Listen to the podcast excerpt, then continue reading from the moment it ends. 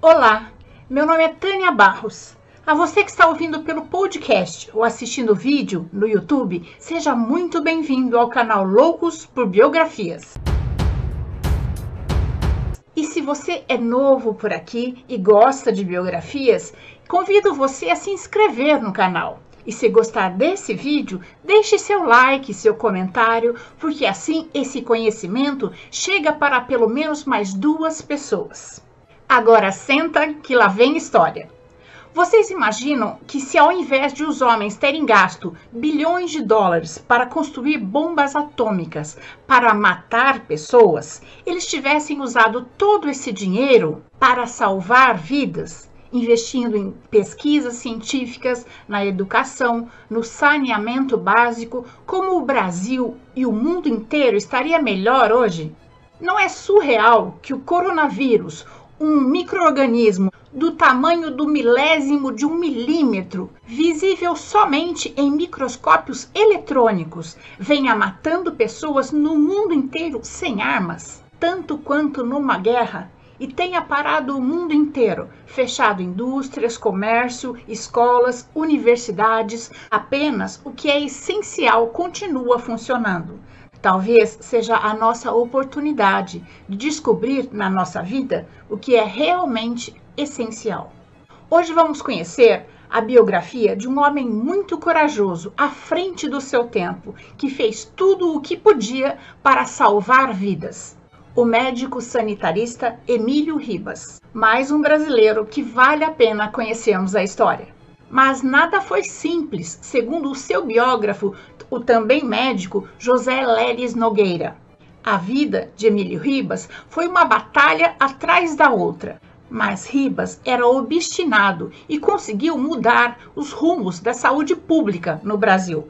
E numa época marcada por péssimas condições de higiene, da educação da população, da falta de incentivo para pesquisas científicas, além da chegada de navios de imigrantes sempre cheios de ratos. Emílio Ribas é bastante citado porque em todas as cidades ele dá nome a ruas, praças, avenidas.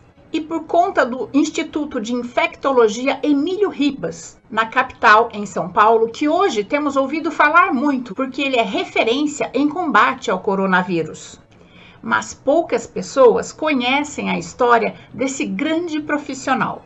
Emílio Marcondes Ribas nasceu em Pindamonhangaba, no interior de São Paulo, no dia 11 de abril de 1862, na fazenda do seu avô materno, que era conhecido como Manduca Machado.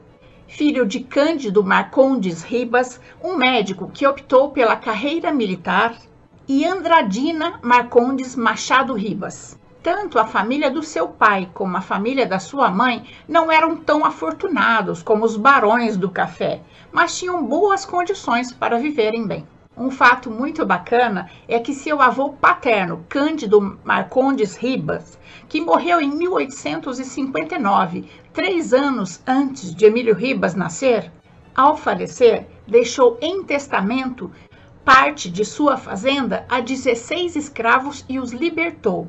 Isso 30 anos antes da princesa Isabel assinar a Lei Áurea. Até o ensino médio, Emílio Ribas estudou em Pindamonhangaba. Falava bem inglês e francês, e isso o ajudou muito na hora de viajar para o exterior. Aos 20 anos de idade, foi para o Rio de Janeiro cursar medicina e se formou em 1887 na Faculdade de Medicina do Rio de Janeiro. Logo que se formou, sustentou na mesma faculdade a sua tese de doutorado sobre a iminente morte dos recém-nascidos. Voltou para Pindamonhangaba já formado e atuou como clínico geral.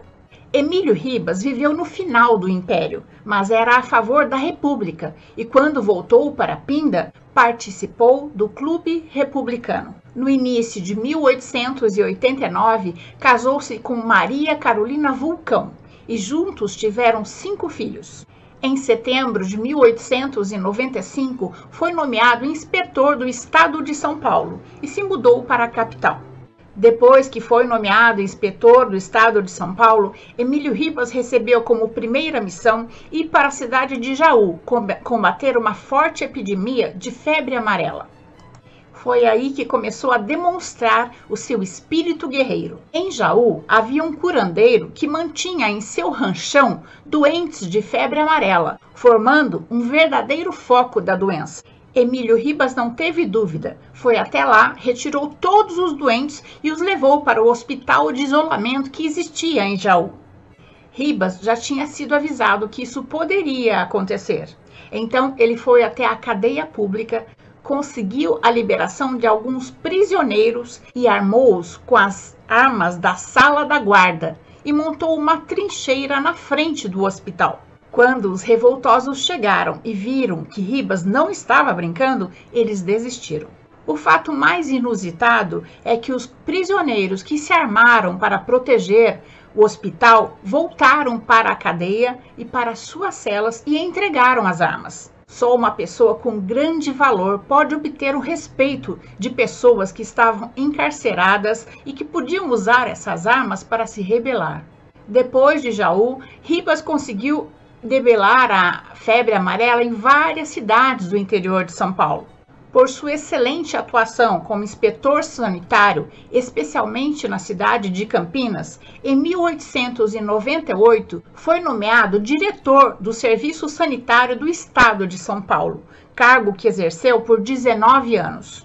Convencido de que estas doenças eram debeladas pela falta de higiene e condições sanitárias, Ribas movimentou intensa campanha em favor da limpeza urbana e residencial para acudir os doentes de Santos e alertou o governo do estado de São Paulo da necessidade de fabricar o soro no Brasil, fugindo assim dos atrasos das importações. Foi então adquirida uma fazenda aos arredores da capital, São Paulo, e fundado em 23 de fevereiro de 1901 o maior instituto soroterápico da América Latina, o Butantan, que passou a desenvolver os soros para as epidemias que assolavam o estado de São Paulo, como a escarlatina e a febre tifoide, diminuindo a incidência e a gravidade dessas doenças. No ano seguinte, Emílio Ribas foi chamado para combater a terceira epidemia de febre amarela, desta vez na cidade de São Simão, no interior de São Paulo. E só foi embora da cidade quando conseguiu, com os médicos da sua equipe e os voluntários, acabar com a grave epidemia.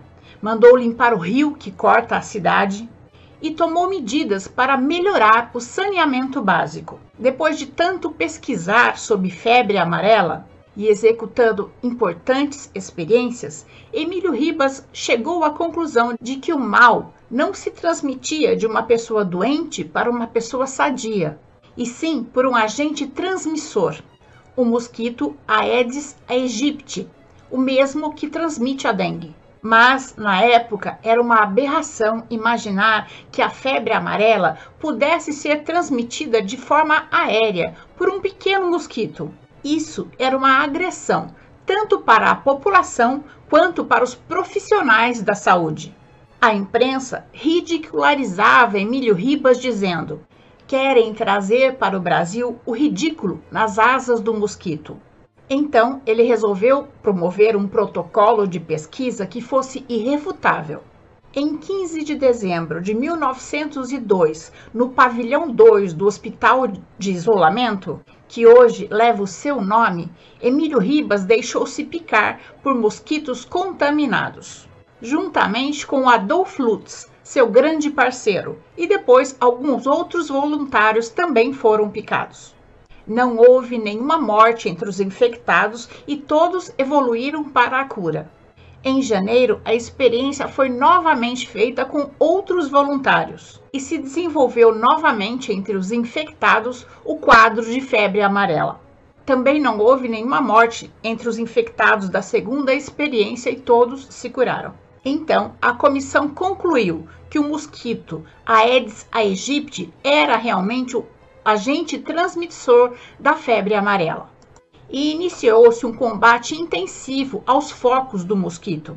A contaminação de Emílio Ribas, em São Paulo, foi a grande motivação para que Oswaldo Cruz promovesse no Rio de Janeiro, que estava passando por uma grave epidemia de febre amarela, uma campanha contra a febre amarela a partir do combate ao mosquito transmissor. A última vez que tivemos febre amarela urbana foi em 1942. A partir daí, só tivemos febre amarela silvestre.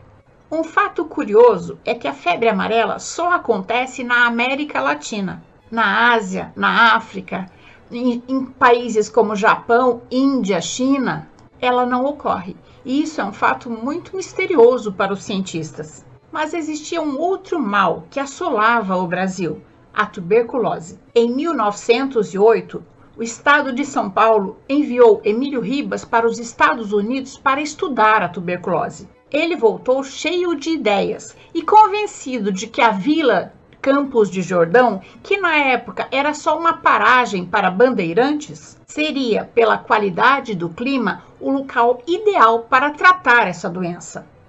E conseguiu convencer o governador a conceder-lhe uma verba para instalar um sanatório em Campos de Jordão. Mas existia um grave problema naquela época: o acesso a Campos de Jordão, uma cidade serrana. Mais uma vez, Dr. Emílio Ribas tomou frente da situação e, em 1912, juntamente com Vitor Godinho, construiu uma estrada de ferro de 46 quilômetros, que partia de Pindamonhangaba e ia até Campos de Jordão. É importante a gente ter a noção de que na época que essa estrada de ferro foi construída, não existia tratores. Toda a parte de rocha foi escavada na mão, na base da dinamite e todo o movimento de terras foi feito com carroças. Não existiam máquinas movidas a gasolina ou a diesel que favorecessem o corte dos ferros. Era tudo na base do serrote. Nem serra elétrica, furadeira. Foi tudo feito à mão, com martelo, enxada, picareta.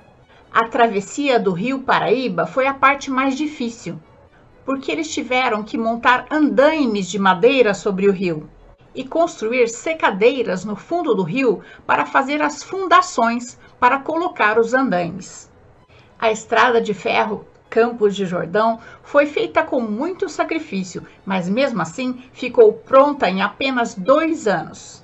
A locomotiva Prudente de Moraes saiu de Pindamonhangaba rumo a Campos de Jordão em 15 de novembro de 1914, levando Emílio Ribas e Vitor Godinho, triunfantes pelo prazer do dever cumprido.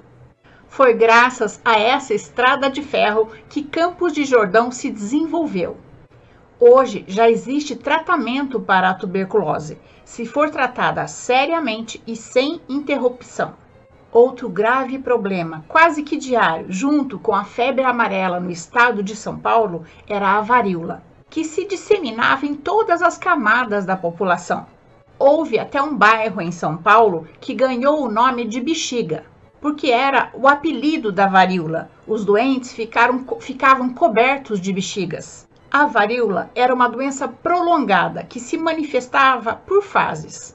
A primeira fase era muito agressiva, o vírus se multiplicava no sangue, produzindo fortes dores de cabeça e febre muito alta. A partir daí, a doença começava a se disseminar, com pequenas manchas pelo corpo. Dois dias depois, essas manchas se tornavam bexigas com um líquido transparente, que se tornavam pústulas, crostas que não se rompiam com facilidade. E essas bexigas poderiam se estender para órgãos internos, como o pulmão a varíola não era só transmitida pela fase da, quando ela formava as bexigas, mas também quando ela estava na fase final, que pareciam umas confetes negras, porque essas cascas, essas confetes saíam no sapato, na roupa da pessoa, infectando outras pessoas.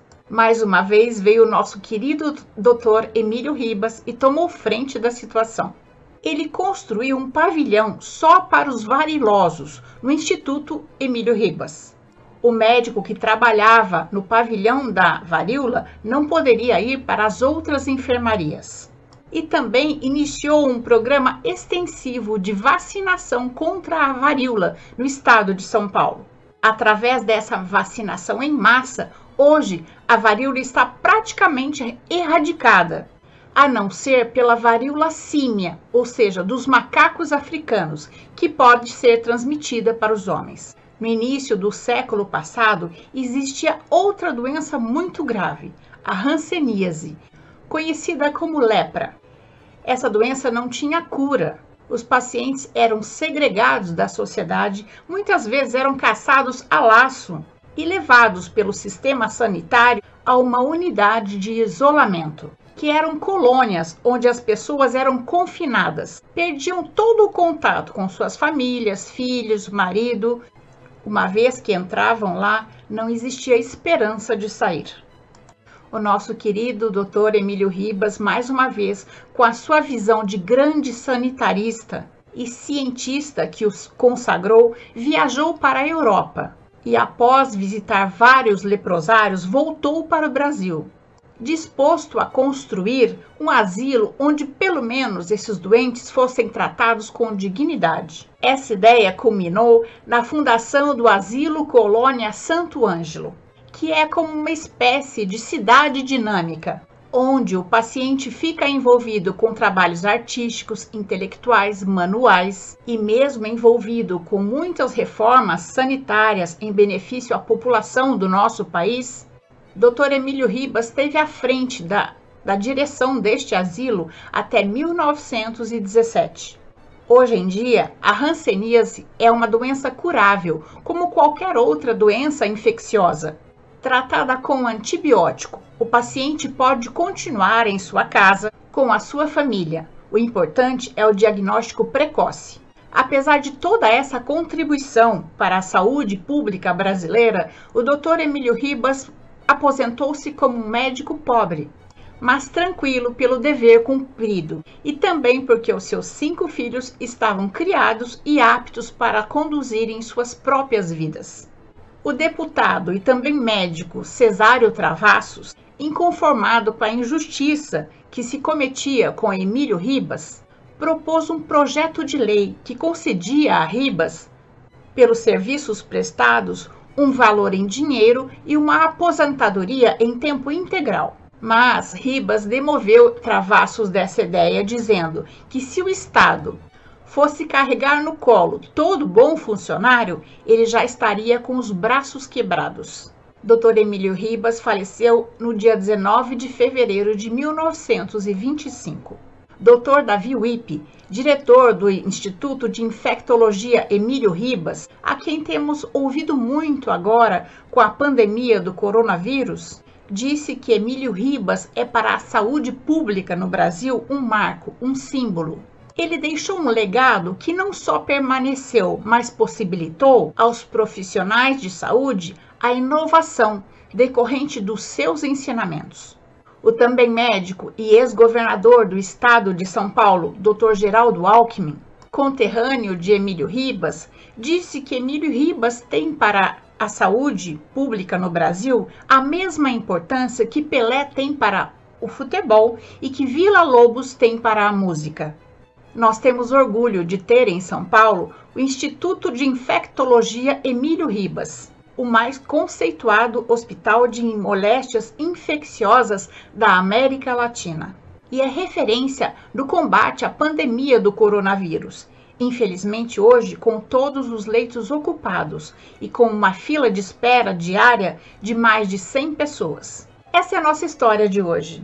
Eu quero aproveitar para desejar um feliz Dia das Mães a todas as mães, a todos os filhos, que, mesmo se tiverem separados, sintam muito amor, muita alegria, muita energia boa neste dia. Espero ter contribuído para que seu dia seja bom.